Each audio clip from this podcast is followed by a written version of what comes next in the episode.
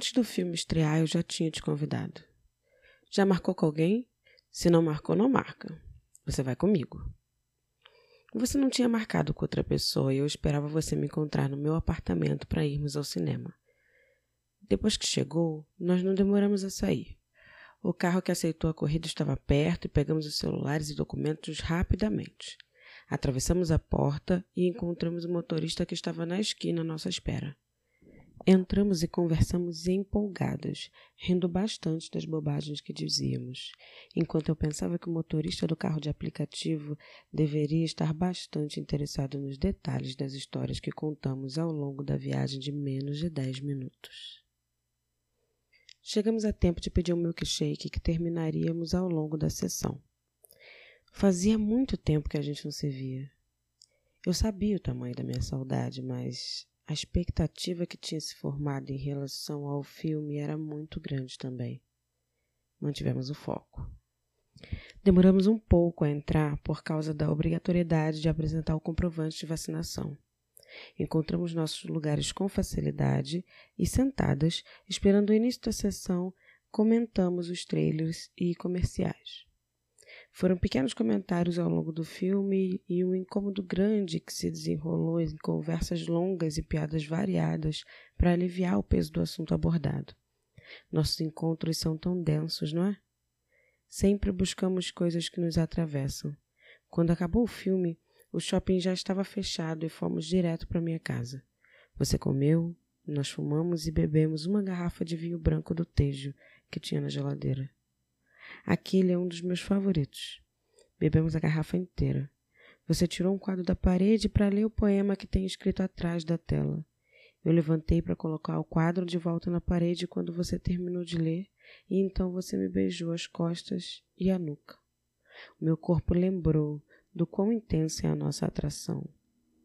Você parou e me disse que voltaríamos à mesa para terminar o vinho e depois iríamos para a cama dormir. Eu concordei. Sentamos à mesa e terminamos o vinho. Mas você se levantou do seu lugar, veio até mim e tirou minha calça. Eu sentei na banqueta e você me chupou.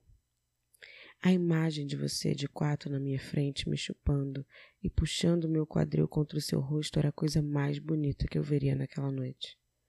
Como uma história bem clichê de final previsível, eu gozei na sua boca. Tem alguma possibilidade disso não acontecer? Claro que não. Melhor que ninguém você conhece o meu corpo e sabe o que fazer, como fazer e quando fazer. Fomos para a cama e eu não consegui ficar acordada. Simplesmente apaguei. No dia seguinte, pela manhã, eu despertei e te acordei.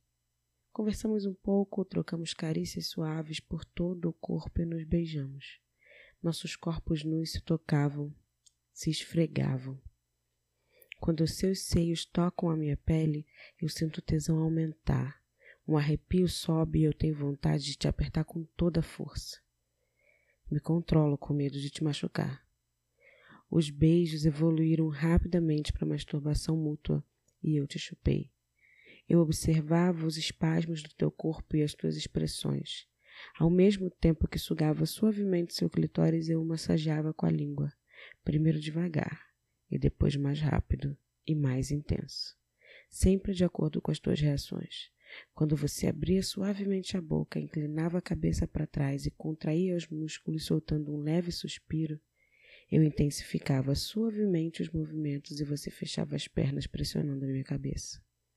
Eu passei os braços por baixo das tuas pernas e puxei suas coxas ainda mais contra o meu rosto. Foi a sua vez de gozar na minha boca. E depois de sentir os teus movimentos e o teu gosto, eu deitei sobre o teu corpo.